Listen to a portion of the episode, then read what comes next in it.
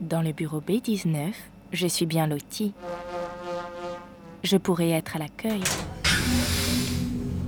Bonjour. Bonjour. Bonjour. Les hôtesses d'accueil ne sont pas embauchées par l'institution. Bonjour. Bonjour. L'institution les loue à une entreprise. Bonjour. Bonjour. Quand une hôtesse n'est pas assez souriante, ou rapide, ou ponctuelle, l'institution ne la licencie pas. Elle la rend. Au premier sous-sol, on trouve un autre hall très vaste, réplique du premier, mais sans lumière.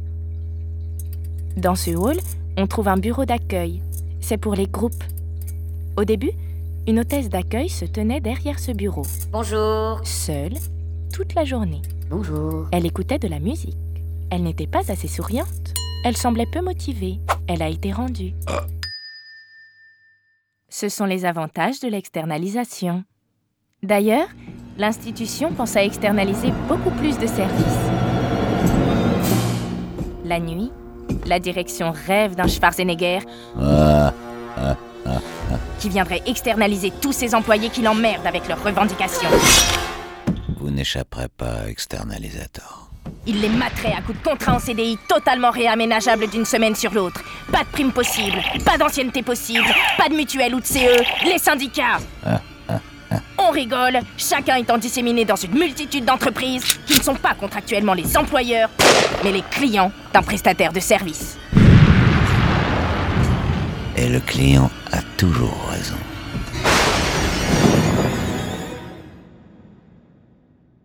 L'entreprise de négrier qui loue les agents d'accueil est une sorte d'entreprise idéale. D'ailleurs, il n'y a jamais de licenciement. Les employés peuvent être mutés d'un lieu de travail à l'autre, de Paris à la grande banlieue, au cours du même mois. S'ils refusent le poste, ils cassent leur contrat. Le slogan des négriers, c'est l'esprit d'équipe.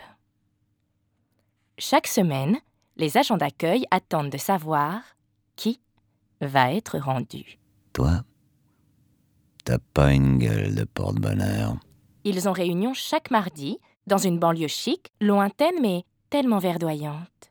Il y a réunion le mardi parce que c'est le jour de congé des agents d'accueil. Comme c'est leur jour de congé, ils ne sont pas payés. Alors, on leur annonce leurs nouveaux emplois du temps et les noms de ceux qui ont été rendus. L'institution culturelle prestigieuse s'en fout.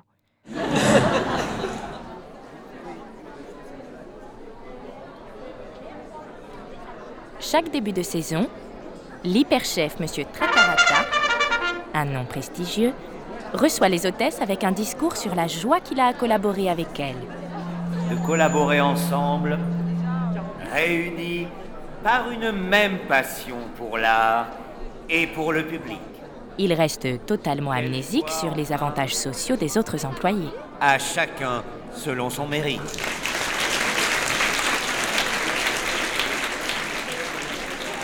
Quel beau salaud.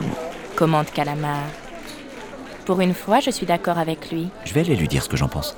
Et je vois Calamar traverser le hall pour parler à Tratarata. Ah, salut veux une coupe de champagne Je te demande si tu veux une coupe de champagne. Comment? Ah, mais c'est une bonne maison, quoi. Tu peux me passer un bout de calamar? À suivre sur arteradio.com. Un bout de calamar là-bas.